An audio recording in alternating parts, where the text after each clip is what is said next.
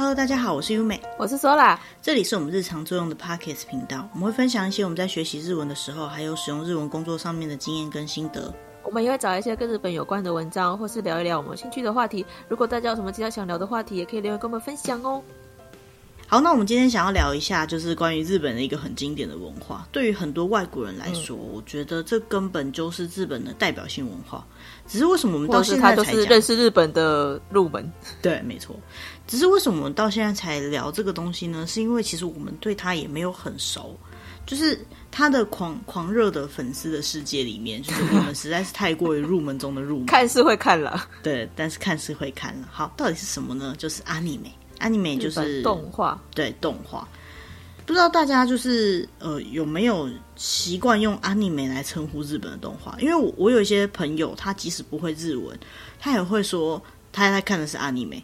就是这个字虽然说是日文字，可是不知道为什么已经变成是就是有点台湾的、呃、大家很熟的一个名词了。对对对对对。好，所以呢，虽然说 animation 这个字是来自于英文，可是呢，当他们单讲 anime 的时候，对于很多呃动漫迷来讲的话，它就是单指日本的动画，好，日式的动画。嗯、那其他国家的动画就不一定叫做 anime 了。那讲到这里，应该是会想到说，那其他国家有什么样的动画？就是用动画，因为用 anime 这个字来讲的话，很直接联想就是。日本的动画嘛，但事实上来讲，嗯、国外也有很多动画，比如说像我们很熟悉的迪士尼那些，其实也就是动画。嗯、然后由动漫作品去改编的动画，比如说像是漫威那个系列的，虽然它后来也都真人化比较多了，嗯、那些也都是属于动画。可是概念上来讲，那个就它也是 animation，好，但是呢就不会比较不会用 anime 这个字来形容。也就是说，讲到 anime 的时候，我们会直觉觉得它是日本的动画。哦，这也就是为什么会觉得它是日本代表性的文化的一种这样子。嗯，那接下来我们要讲到就是关于日本动画的历史。其实日本动画历史的一开始就大概在二十世纪初左右而已。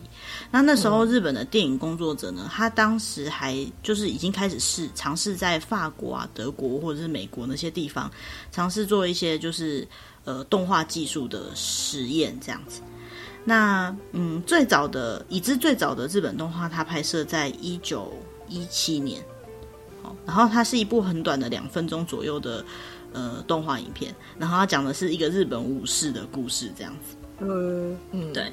那这个当时制作这些动呃这个动画的这些人呢，就被称之为日本动画之父哦。就是有好几位这样子，可能念名字大家也不是很清楚，嗯、我们就不一个个念了。哦，我参考的是呃维基网站上面的资料，嗯、所以大家有兴趣也可以在我们留言栏位里面看得到这样子。嗯，那那之后呢，呃，就开始做很多动画相关的尝试。其实相对的时间来讲，呃，美国的迪士尼那边应该也是在做很多类似的尝试。哪一边先，我们就不太确定了。嗯、那既然我们频道主题是讲日本，我们就比较着重在日本的。阿尼美的介绍这样子，嗯。嗯，那后来比较有名的就是大概是在一九六三年的时候，有一位很有名的动画的连续剧，他那用动画连续剧其实就是阿尼美这样的说法呢，嗯、是手冢治虫的《原子小金刚》。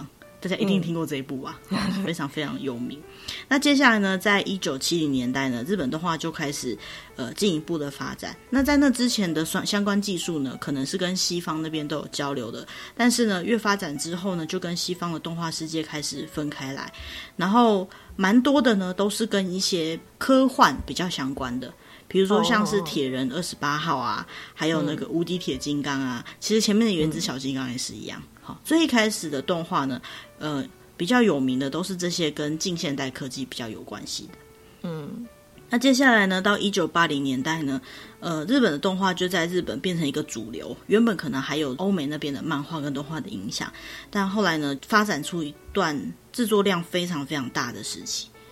嗯、那还有一些就是像日式漫画啊，那些一些基本的格式都是在那个时候奠定出来的。比如说像是我们很熟的《钢弹》系列的作品，哦、嗯，还有就是高桥留美子，嗯，对，像那个乱马二分之一，对对对，还有后来的犬夜叉嘛，嗯、这些呢都是在这个时代开始的。那后来呢？到一九九五年左右呢，《新世纪福音战士》的播出之后呢，嗯、呃，日本人突然发现，就是动漫这个产业原来有这么大的商业价值，嗯，然后所以就开始大规模的去发展。那接下来呢，嗯、在一九九零年代到两千年之后呢，这些新的一些动画的作品呢，不止在日本很受欢迎，它也被海外市场广为的接受。那比如说像刚刚前面讲的《新世纪福音战士》啊，然后《攻壳机动队》，嗯，嗯这些，然后还有像什么《七龙珠》《美少女战士》《神奇宝贝》。好，这些都是大家耳熟能详的，对，非常红。还有上一次我们呃在其他集的节目里面有介绍过的，就是宫崎骏的动画，好像是《神隐少女》嗯、这些东西呢，都让日本动画在全世界各地就变得很出名。那前面解释完动画的历史之后呢，现在聊到说为什么动画在日本会发展的这么迅速，嗯、还有就是这个时代背景是怎么样。嗯那我们找了一篇文章呢，他是明治大学日本国际学部的一个教授，他写的关于日本的动画这个产业，对于日本来讲，它没有什么呃表征，好什么象征。嗯、那他提到的标题呢，是关于就是高科技的日本，好的象征，嗯、就是他们的动画产业。其实很多人应该是不会、嗯、没有办法没有想到，所以这对他们来讲有这么的重要。其实某个层面来讲啊，嗯、就是日本的动画跟呃漫画这个市场呢，其实不只有是。给小孩子看的，好，也不只是特定族群，对他们来讲，这已经是整个文国家文化的象征之一了。嗯嗯，这一点呢，跟其他很多国家都蛮不一样的。好，那他这边讲到的说呢，其实现在对于日本的动画来说呢，它其实已经是代表日本的一个主流的文化了。好，不只是就是民间企业，包括政府，好，都把它当做是很重要的一些呃，比如说商业的项目，或者是。呃，战略政策的一部分。好，嗯，日本人一定有很多人是能够接受，而且很喜欢这个动画文化的，不然他应该是发展不起来嘛。但是呢，嗯、除此之外呢，他在全世界各地呢也是非常有人气的。那也是因为这些人气跟商业价值呢，所以呢，他们就花了很多的心思在研究这些东西上面。在那之中呢，有一部作品呢，其实是让美国。好，或者是很多欧美国家开始去看他们的作品的一个很大的表征，它是大概在一九八八年的一个作品，呃，叫做阿基拉，嗯、阿基拉，阿基拉，对对对。其实因为我没有看过这个作品，嗯、所以我比较没有办法有共感。那那个作品在讲什么呢？它其实就在讲说，呃，一个近未来的设定里面的一个故事。那其实它近未来的那个设定背景呢，是在二零一九年。对我们来讲已经是过去了，对，已经是过去了。那他那个设定里面呢，呃，就讲到一些关于呃近未来的一些科技发展，比如说像是对于未来的憧憬啊，或者是一些高科技的发展的目标那样子的、嗯、的动画。嗯，那这样的一部动画呢，当时被美国的一些大学生注意到，所以呢，他们就开始呃比较广为流传。但是对于美国来说呢，其实全世也不止美国啦，就是全世界的。人来说呢，动画比较基本的印象就是很开心的，然后很有趣的，然后可能有一些嗯、呃、很快乐的结局的。哈，简单来讲就是比较属于小朋友取向或是比较欢乐取向的东西。嗯、但是呢，这个阿基拉哈，就是阿基拉这部动画呢，它与其说是给小朋友看的，比较像是给青少年或者是大人看的内容。嗯，好，那在。这个发展的过程当中呢，进入到九零年代呢，就是开始有很多的新的科技的普及，比如说一个很重要的关键就是个人电脑的普及。嗯，好，在那之前可能是电视那些居多。那如果是电视的话呢，因为一天当中节目的时段有限嘛。然后，所以在那边播的节目呢，可能就没有那么多。再来制作技术上面呢，也会有很大的差异。所以电脑普及之后呢，可能制作技术上面也可以有一些相关的提升。然后再来就是人们开始去观看这些东西的途径会变得不一样。那当然，电脑刚开始普及的时候，网络速度啊，哈，资讯传播速度还没有那么快嘛。可是后来就越来越快速。那日本呢，正好是在这些科技的变化上呢，是非常的领先地位的国家。好，早在就是我记得很深刻，就是那时候台湾还没有办法用手机来看影片或做一些特别的事情的时候，日本当时的手机就已经开始慢慢的发展到就是可以看一些影片，嗯，最早是从图片开始对的的时代了。好，所以这个部分我印象蛮深刻，其实也没有很久，大概十多年前了。好，嗯，这段时期呢，这些动画它发展出来的这种高科技的印象呢，就因为全世界都在看嘛，所以呢，就跟日本这个国家的民情或许有一部分就画上了等号。嗯嗯，好，那日本的制作方式呢，它有很多的，算是比较偏向于他们在制作方的开发上面的特征。因为他们早期就是要做这个动画，然后每个礼拜都要播三十分钟的动画。那其实以前在做动画的时候，要制作的那个原稿的张数，对，是非常的多的。那为了节省去使用那些原稿的张数，就是不要画那么多张，才来得及做每个礼拜三十分钟的动画嘛。也顺便节省成本的啊。对，也是节省成本。那所以呢，他们就会开始做一些手法上面的改良。比如说呢，呃，他们可能会去做一些省略，像是一些不需要动的部分呢，就不要去动。还有呢，就是有一些固定的场景或者是相关的使用呢，可以的话呢，就让它重复的使用。那这样子呢，它需要画的那个张数呢，就减少很多。那不管是在人力上还是制作费上面呢，都呃得到了很大的进步。嗯，那也就是因为这样的方式呢，所以日本式的那些比较经典的动画作品呢，他们就开始有量产的可能性。也就是说，能够做到就是，呃，不会是需要花很多成本才有可能做更多一点吧。当然呢，这样的做法呢，如果以就是某些呃比较原始的做法的观点来看呢，就会觉得说，诶，这样是不是有点偷懒，有点像定格动画这样的感觉？可是呢，嗯、呃，也因为有这样子的方式呢，所以他们的表现效果就会变得更夸张一点。好，然后、哦、呃，有些地方它的那些呈现的效果呢，就会有点像是他们的漫画那样子的表现方式。嗯好，那也因为它呢要画的张数比较少，所以呢，对于故事内容上面的精简，还有一些细部上面的描写呢，都开始有一些新的发展。比如说在故事上呢，他们可能就是。呃，去改变了以前就是习惯会做那种 happy ending 的那样的故事，他、嗯、会用主角的牺牲啊，或者一些呃难以挽回的分别之类的那种内容呢，来做一些比较属于戏剧张力方面的故事展开。哦、好、嗯，让这些作品呢，与其是说给小孩子看那些故事比较简单、比较单纯一点的内容呢，会变得更复杂一点，更像是、嗯、呃。大人会感兴趣或会有共感的作品，那当然这些部分呢，在一些他们故事背景的设定啊，哈，还有整个故事的世界观的设定里面呢，都有很大的改变跟描写。那再来就是，呃，因为他们要能够表现出能够跟大人共感的世界，所以呢，他们会更去追求所谓的真实性。好，比起动画那种可能比较像小孩子，可能东西内容上比较像是幻想的东西。来比较起来的话，日本这个时代呢，他们开始慢慢发展，像是那个钢弹哈那些系列的作品呢，他们会比较讲求是很像是你身边的故事，或许是近现代的设定，甚至在有一些、嗯、呃机器人的运作机制上面啊，还有机械的动力来源之类的，他可能都会去参考当时的科学来做一些、哦、有一些理论基础上面的论述。嗯好，这个部分也是当时的动画可能不会做到那么认真的部分，因为毕竟动画给小孩子看的，你讲的那么复杂，他们也看不懂。好，但是如果这东西不是给小孩子看的时候，他们就会有更多的想法在上面。在比如说，像他在钢弹里面呢，他就有很多的所谓的剧情外的描写，或者有人说留白。好，以日文来讲呢，就是阅读行与行之间的空白这样的感觉。什么叫做行与行之间的空白呢？就是其实如果大家在看电影什么的，最后面不是很常会有一个开放性的结局嘛？或者是说呢，呃，他说导呃这个角色他接下来要去一段冒险，然后他就拍到这个角色离开了这个村庄，就没有拍接下来了。然后接下来下一次再讲到的时候，可能是在呃某一家小卖店前面，然后有两个人在闲话家常的时候聊到这个人发生了什么事情。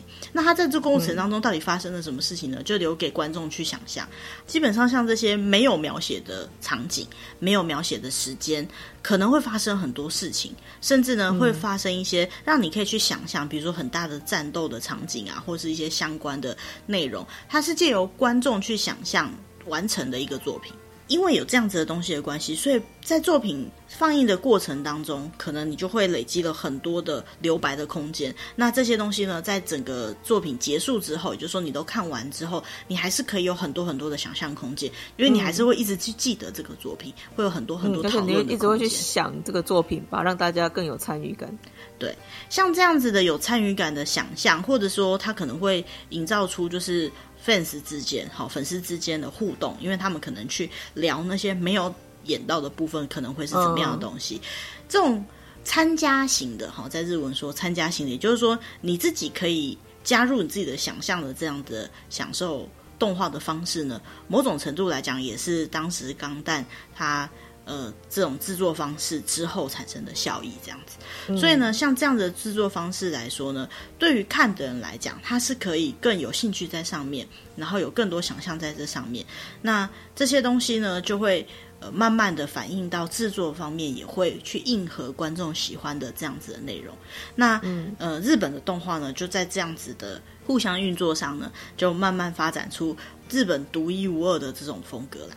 嗯。好，那也因为日本这些制作上面的一些特殊的手法，所以呃，我在这篇文章里面看到有一段叙述，我觉得非常的有趣。他说呢，动画是可以跨越国际跟语言的国际性语言。为什么会有这样子的说法呢？嗯、其实呃，因为动画它本来就是一个怎么讲画面的呈现嘛。那当然配上不同的音，它会有不同的效果。嗯、可是呢，因为日本的动画呢，它会用这些，比如说我们刚刚提到的省略的手法，就是让你自己去想象的手法，还有夸张的表示，因为它可能需要呃更多的感情移入在这个动画里面，所以他们有经过研究，他们发现呢，日本动画在海外播出的时候呢，甚至会造成就是明明他画的是日本人，好，或者是画的是日本这个国家，或他会特别去表达他画的哪一个国家，可是呢，在看的。国家来说呢，他是可以理解这里面的内容，然后甚至会把它认为很像是自己国家的故事。嗯，为什么会有这样的解释方式呢？比如说，大家可以感受一下，像是在超人故事里面，或是钢铁人那样的故事里面，嗯、因为他的画风的关系，所以对我们华人来讲，基本上我们会很明显的觉得他是洋人。然后，像中国也有一些动画作品，因为他穿的就像你可以想象穿古装，好，中国古装的那些人。它也是很明显的有中华文化的影子在里面。当然，日本它有日本的文化，嗯、可是，呃，你可以去想象，日本有很多的动画作品，其实你要去分辨它是哪一个国家的，没有那么容易。如果单纯只是看它的动画风格，嗯、不去考虑它的配音，嗯，好，这个就是日本动画他们某个程度来讲，呃，发展出来到后面的一个表现方式。因为他在这些会动的画里面表现出来一些开心的事情，表现出来一些人的感情方面的事情，所以呢，就算不透过文字，不透过语言，好，他也可以把这些东西传达给要看的人。嗯、这些视觉的效果带给人的刺激跟快乐呢，在日本动画里面非常重要的一个元素。嗯，为什么它会红到国际上，也有一定的原因，因为他们在制作方面真的有考虑到很多很多呃相关的事情，这样子。嗯嗯。那其实日本的动画产业真的是很成熟啦，所以说各个方面来说，它已经是一个很独树一格的文化风格了，这样。嗯，那我们呢找到另外一篇文章里面呢，它有特别去比较说日本的动画跟国外的动画的差别。好，那比如说像是我们刚刚提到，国外的动画大部分都是 for 小孩子比较多的嘛，但是日本的动画呢，嗯、可能就是各个年龄层都有适合可以看的内容。那当然呢，嗯、根据不同的动画种类也是蛮不一样。可是呢，角色上面来说呢，日本的女性角色呢，可能就是眼睛大大的，然后很可爱的比较可爱形象。对对对，嗯、那。呃，美国的动画呢，可能比如说像是英雄相关的动画作品呢，就会有一些那种比较完美的角色出现。好，那日本的话呢，哦、通常来讲呢，那个角色可能不一定是完美的，可是呢，他可能就是会让人比较喜容易喜欢他，或者是比较容易把自己的感觉移入到里面的那种角色。嗯、也简单来讲，就是比较像人的角色，好，会比较多，比起那些英雄作品来说。嗯，好，那再来呢，像是呃。比如像吉普力的作品，好，上次有聊到吉普力的作品嘛？他们的作品呢，在分析上来讲呢，他可能就是对于美，或是对于感情的一些细微的描写比较多。也就是说，它的艺术性是比较高的。好，比起欧美的作品那种娱乐性比较高的作品比起来呢，这两个部分，好，一个就是比较像是人，比较有人情味，哈，这样子的作品内容，对，以及高艺术性的这种表现呢，是日本动画的两大特征。嗯，那讲到这样的特征呢，为什么会有这样的差别呢？应该是说日本他们会习惯在一些比较细节的地方做一些比较彻底的刻画。好，比如说他们的一些动作，哈，然后角色，根据角色，根据角色不同的心境，他要去做不同的台词描写，好，或者是他可能是属于。呃，这个角色他本身的个性设定，他会对同一件事情，嗯、或是对不同事情的反应，应该要是怎么样的？他们会去嗯比较着重于这种描写。但是相对于这个部分呢，国外比较常会出现，或许他根本就不是人的动画的主体，好，然后对，不是人嘛，不是人就比较没办法做那么细致的描写，或者是说呢，就算他是人，他可能不会对这个角色做那么细致的雕琢。哈，在分析上来说，嗯、当然也是有很细致的作品，嗯、只是在动。动画这个行业来讲，不会演的日本真的是很细致的去去描写这相关的东西，这样子。嗯、那另外一个部分呢，就是日本的这个动漫产业呢，它其实是会跟某些特征性的文化做一个结合的。可是，在国外呢，他们会比较习惯动画是比较正面的、比较正义的象征。嗯，比如说像是美国的话，嗯、一般来讲，对于一些犯罪者。好，海盗哈，这样子的印象呢，就是比较不好的。可是日本的 One Piece 就是海贼王这样子的的一群人，也就是海盗，却是正义之士。原本呢，对美国人来说，他是无法被接受的，嗯，因为这样子的内容就是不合理嘛。怎么会他们是坏人，然后但是他们却就是却是主角，然后他们在做的很多事情，最后可能还是快乐的结局，这样就不符合那种正义的原则了。所以对国外来讲是比较没办法接受的。所以啊，其实这里他文章里面有特别提到说，像海。海贼王这样的故事啊，虽然说他很成功，可是呢，在美国早期呢，因为他的审查是比较严格的，所以这样子的内容 其实他是没办法在美国播放的。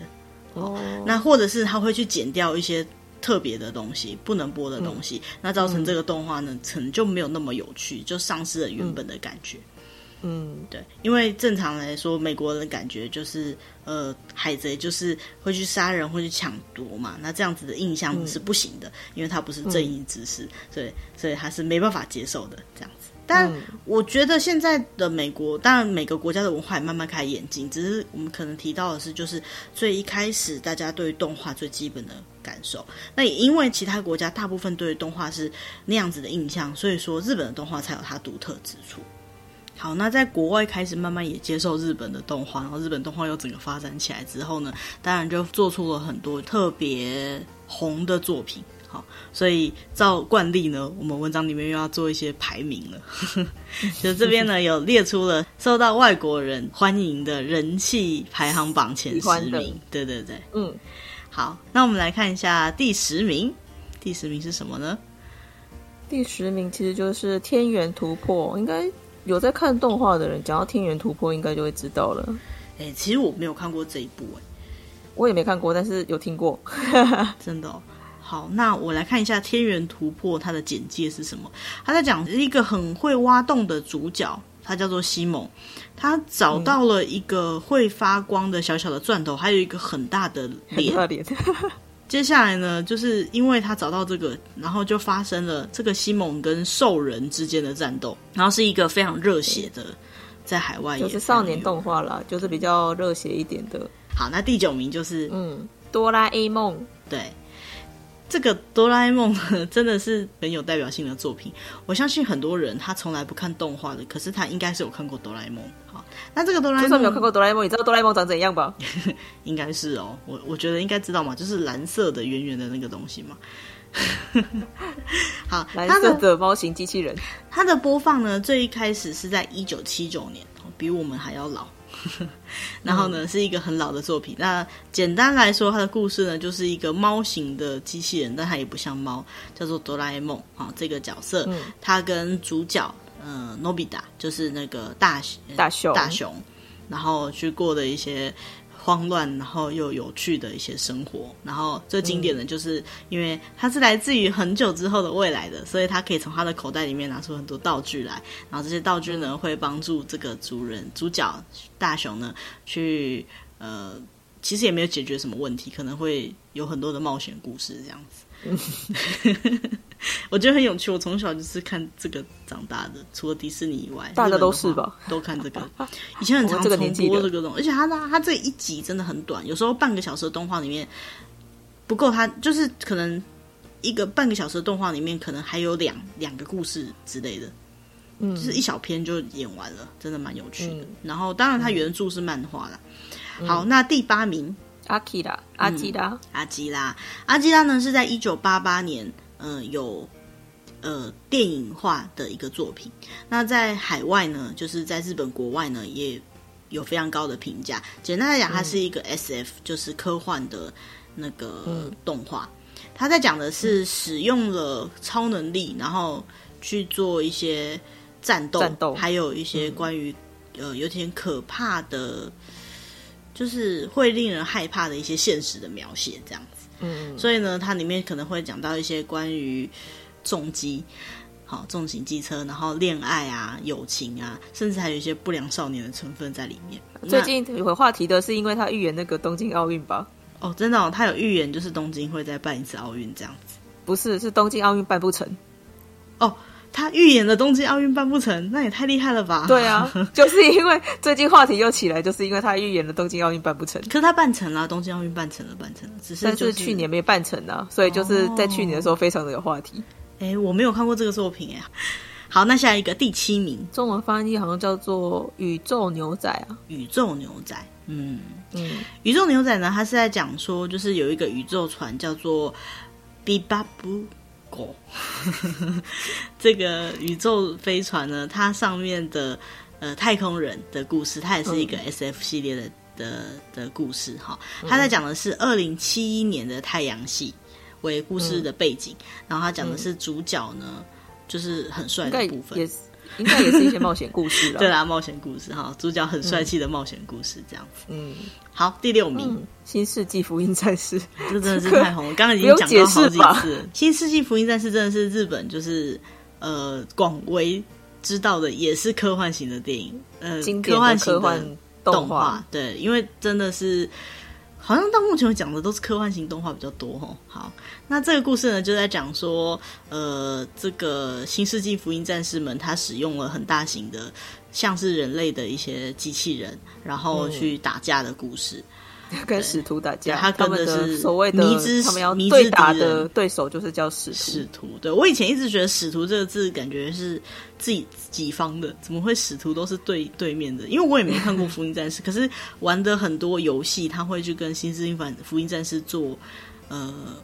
合作联名对联名，然后就可以就会看到很多相关的一些角色的名字啊，或者是一些动画的风格这样子。嗯、对，可是就是每次看到使徒的时候，说我都在想说使徒什么？哦，原来使徒是敌人啊！好的，那其实这故事里面呢，比较有趣的就是这些福音战士的呃所谓的操控者。嗯，好，还有就是很多很美少女型的那些角色们的故事，这样子。嗯、对，那既然有美少女，身材都很好，对美少女的角色呢，自然就会比较人气嘛，对不对？一定可以想象的。嗯、好，那第五名，Death Note，死亡笔记本，嗯、死亡笔记本，超级可以理解的，因为我们现在在讲的这个排行榜呢，它不是日本国内的人气排行榜哦，只是这个网站认为的日本国内的动画在海外的人气排行榜。好，所以，嗯，那个《死亡笔记本》会登上很前面的名次，当然是绝对可以理解。但是他在日本也很红嘛。他在讲的是，就是呃，有一本死神他遗落下来的笔记本，然后这个笔记本呢，如果捡到的人就会发生，就他会有一些能力。好，那应该大家都知道，也不算破梗，就是只要在上面写下人的名字，那个人就会死掉。好之类的，那这个故事呢，就在捡到这本笔记本的人呢，他发生了很多事情，好，包括他拥有这个能力之后，他做了什么事情的一些相关的故事。嗯嗯，那其实呢，在这个故事里面比较特别的一点，我自己也觉得是这样。文章里面有提到，就是说一般来讲，死神的印象就是比较可怕的存在。但是呢，嗯、因为在《子龙笔记本》里面，死神是一个非常有人味的一个角色，哦、他也有喜好，对，而且他可能蛮有趣的。嗯、所以呢，呃，让人不是那么害害怕，不是那么惧怕这个角色。应该讲，这个角色不是一个恐怖的角色。好，反而会让这个死神这样的角色呢，也会有人想要去支持，而且很多人喜欢，还会去角色扮演死神这个角色。好，嗯、大概是这个死亡笔记本最特别的一个。题材也算很新颖了。对，在那个时候真的比较没有这样的题材。我记得我第一次看到的时候，我也是印象很深刻。嗯，台湾比较知道的时候，应该是他做成电影版的时候吧。还有动画啦，它动画化之后，好像就有人再回去看漫画这样子。对对，我们今天讲的那个话题的主题还是那个动画，动画。可是它其实这些作品也不止动画，原著大部分都是漫画居多，然后翻拍成各种电影啊，或者是日剧的作品也是蛮多的。好，嗯、那第四名。凉宫春日的忧郁，嗯，这部真的是，哎、欸，这比较特别，这是从轻小说发展出来的。对，这部不是漫画来的，它是从轻小说来的，而且它比起前面、嗯、啊，刚刚 Death Note 也不是 SF 啦，哈，也不是科幻的。嗯、那这个凉宫春日的忧郁，它绝对不是科幻的，它也是一个，哎、就是欸，它不是科幻吗？就是它已经不算科幻，它是奇幻，它有些不可思议，真的是奇幻啦。呃，奇幻的对，奇幻跟科幻，科幻是有科技成分在嘛？它是比较偏奇幻。它、嗯、讲的是有一个、嗯、呃男高中生，好，然后他普通的高中生，对，然后他遇到了一个有着不可思议的力量的凉宫春日这个人，然后之后他的生活就发生很大的改变的一个一个动画。然后因为他登场的角色里面有很多很可爱的角色，所以就是再加上每一个角色他的个性都蛮不一样的。好，那个。嗯个性的鲜明度很高，所以外国人就都很喜欢。嗯、说实在的，我也没看过这个作品，可是这个作品真的是非常非常人气，而且它在很多的在叙述日本动画的一些文章哈，网络的一些论坛的文章里面，这个作品都是会被拿来分析跟比较的作品。嗯，对，真的是蛮应该是蛮经典的一个作品。这样，因为它应该也算是一个比较特殊的、特殊的类型了，跟之前的都不太一样。对，跟之前红起来的内容有点不太一样。嗯嗯，对。因为它也不是不是那种很热血的冒险故事，然后也不是很明显的科幻故事，嗯，对，它的设定方向就是蛮不一样的。可是这个不一样，其实也带动了很大一段的风潮。因为说日本有一个类型的动画就是这个类型的，嗯嗯，对，只是比一开始可能比较没有那么多人知道，这个算是冲出封锁线，让全部人都知道的一个作品，这样子。嗯，好，那第三名，七龙珠。哦，这个真的是超级红的，七龙珠的，它是由那个漫画来的嘛？好，嗯，然后这个在国内，在日本国内呢，它是一个很有人气的动画。以动画来说呢，就是它的主题曲也是非常的令人难以忘记的主题曲。这样，如果不确定的话，大家可以就是上网去搜寻看看七龙珠最经典的那个。嗯，主题曲的音乐这样子。嗯、那其实对于日本最具代表性的动画呢，很多人会第一直觉就是七龙珠。呃，如果国外的人要 cosplay 日本的动画角色的话，第一直觉也很多人会扮成七龙珠的角色。好，那这个作品呢，在全世界有四十个国家以上都有播放，真的是很红的一部作品。那所以我就好奇了，到底有什么比七龙珠还红呢？好，第二名《钢之炼金术师》也是啦，《钢之炼金术》真的是有够红的。好，因为呢，炼金术这样子的呃故事呢，其实它本来就是蛮主流性的一个幻想型的一个故事。它这个《钢之炼金术师》呢，它是在一个架空的世界，然后去讲关于炼金术这个故事。嗯好，那它的主题呢是在十九世纪的欧洲，所以这样的世界观呢，嗯、对于国外的人来讲，或许会觉得比较好想象吧。好，比起有些作品可能会比较熟悉一点，对纯日本的感觉的话，会觉得有一种亲近感这样子。嗯，对。然后还有就是，我个人觉得《钢之炼金术师》它故事里面有些要表达的人跟人之间的感情，还有一些我觉得是道德观，好，或者是一些。它不是完全的，就是很很开心的故事，它也是有一些比较黑暗，但是又让你可以去深思很多的内容。对，这些能够深思的内容，真的是很不错的一个一个故事。当然，很多动画都有这个效果啦，只是说我在看这一部的时候，嗯、我特别明显感觉到这个部分这样子。嗯，好，那第一名 就是《Naruto》火影忍者，嗯，火影忍者，这真的是超级人气耶，就是。就是简单来讲，就是忍者为主角的一个。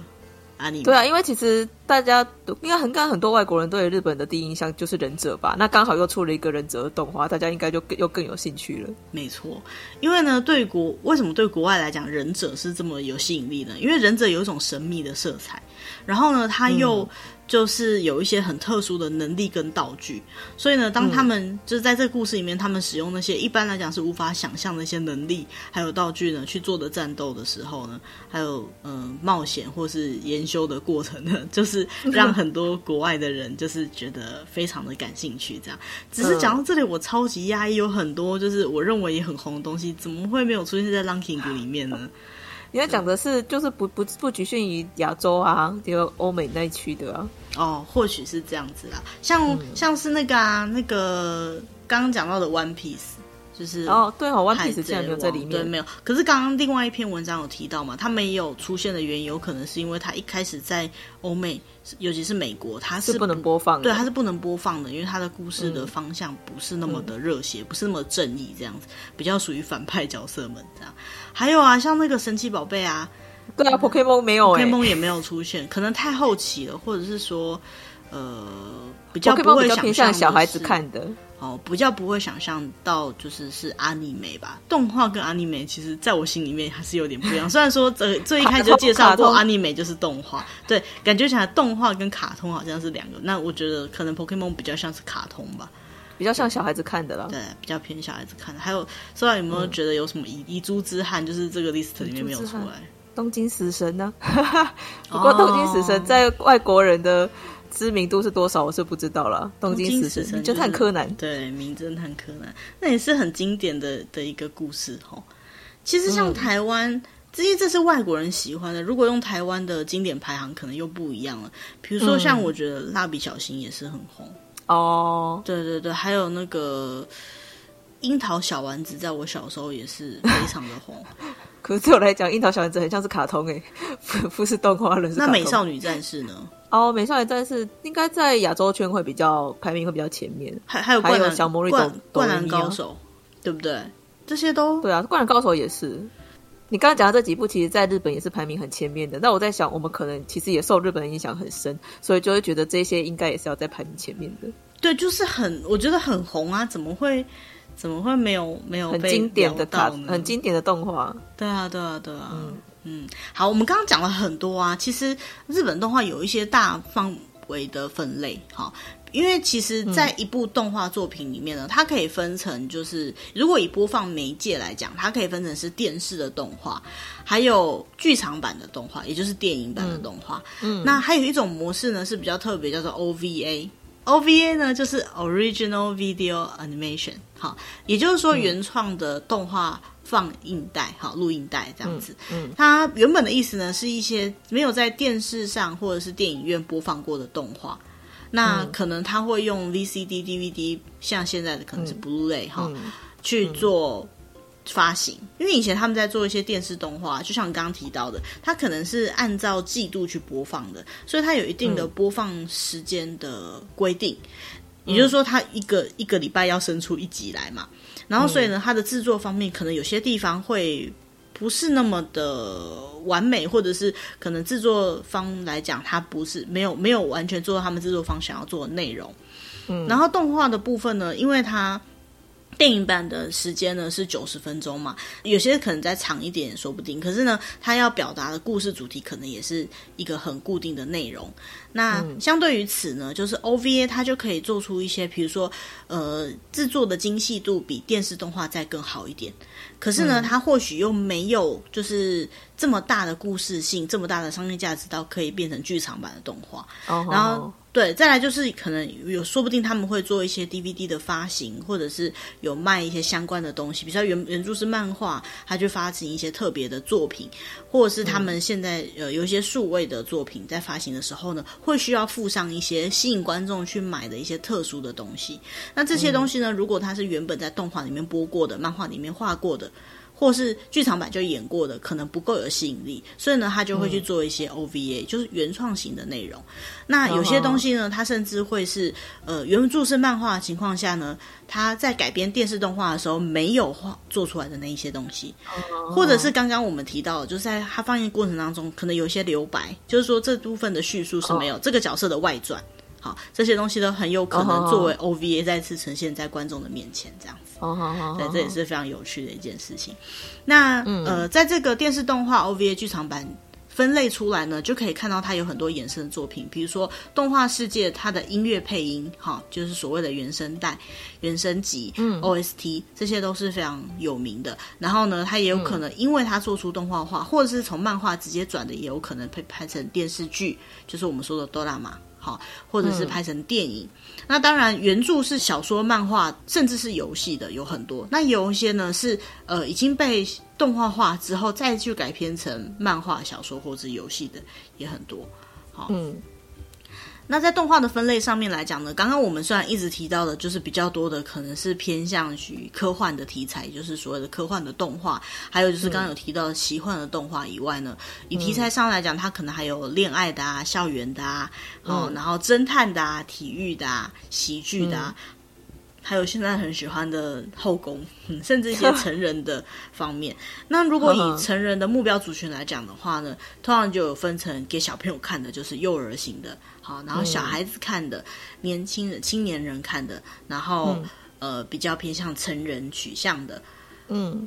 那当然，这中间还有在分成，通常是给男孩子看的，或跟给女孩子看的不同的内容，这样子。嗯、那最近还有一个新的分类比较特别呢，是属于网络动画这个部分。如果有在看日剧的人也会知道，就是日剧呢，以前习惯可能是由不同的剧组拍嘛，然后有可能它是、嗯、呃有一些大老板的赞助去拍出来，反正它可能有不同的模式。最近一个新的模式呢，就是所谓的网络剧。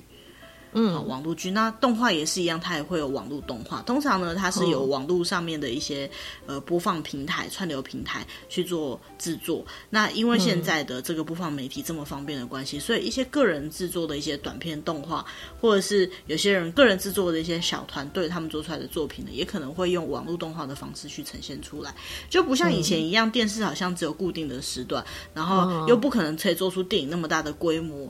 可是呢，他们或许也没有什么独立发行的机会。但是现在这样子的科技发展的结果，嗯、就是像 YouTube 那些的网站，还有很多很多动画的网站，其实它都可以支援，就是个人的作品上传的部分。嗯，所以现在的动画真的是雨后春笋，非常非常的多。嗯。更不要讲，就是像是漫画一样，他们还有很多就是相关的作品，到最后就会有动画或漫。呃，以前我们比较熟知的是漫画博览会，其实像动画有动画的博览博览会，好，还有它相关的一些周边商品，那真的是讲都讲不完。其实对我来讲，印象比较深刻的是还在漫画的年代呢，因为漫画它呃，就是它是纸本的东西，所以说它的呃作品的印象，对于很多人来讲。比较多是想象的样子，那一旦它动画化之后呢，很多的周边商品就发展的更为快速，嗯，哦，然后所以甚至以前我会我认识大部分的漫画的来源都是它动画化的结果，那我是长到蛮大了，我才知道说哦，原来那些东西原本都是漫画，我才开始去。找那些漫画原作的作品来看，所以我觉得动画也是让很多人如果有机会去进入到动漫的世界里，因为动画可能是入门一个很方便的开始。好、嗯，因为因为跟纸本的东西，呃，跟漫画比起来，动画应该是更容易被社会大众接触到。因为漫画的话，你一定要自己去找来看，你才看得到嘛。但是动画的话，它有可能在各个地方上播放，你就看到了。对。它的渗透率跟触及率会更高，然后再来就是漫画都可以是彩页的，嗯、很少以前彩页都是一页两页，其他你要自己想象。嗯、但是既然是动画的话，它就是很颜色很丰富的内容，甚至现在的画质什么的越来越精致，然后绘画的风格也各有不同。嗯、我觉得就是会让人有很多很多不一样的想象。嗯。好那虽然是讲到最后面才讲，蛮奇怪的。不过其实日本啊，有非常非常多的动画公司。我们常常听到的那些，比如说东映啊、吉普力啊，好，然后那个日升啊、TMS 啊之类的，它总共有四百三十间这么多。那这么多的那个动画的公司呢，以公司来讲，它大部分都集中在东京跟京都。其实对于日本的动画来讲呢，这整个整体呃是一个很庞大的商机。呃，在维基百科里面有提到说，呃，日本在全世界各地的动画市场比日本国内的动画市场还大。好，所以这是一个非常 成熟的一个。行业了。那如果说有相关行业的人，一定都知道，就是在日本要走进这个行业，其实它现在门槛已经蛮高的。那如果能够对于这些行业，你不只是会画画，你还可以做一些相关的分析的话，那这个在日本也是非常的高薪的职业之一。好。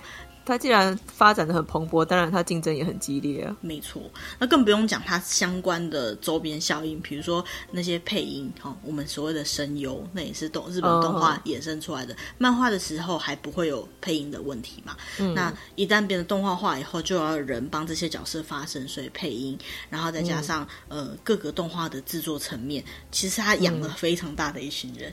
好，那今天呢，嗯、我们最主要是着重于动画的介绍。那其实，嗯、呃，在讲动画之前还有漫画，然后，嗯，动画跟漫画这个世界再分开来，可能还有声优的世界，还有各种相关的不同的领域。那我们都只能讲一个很、嗯、很大方向的一小部分，对，一小部分，然后一个就是直接取了一点点点来做分析而已，没办法讲的很细致。嗯、那所以以后如果有机会再跟大家聊一些不同的东西，那我们最近会去聊到动画，也是因为就是。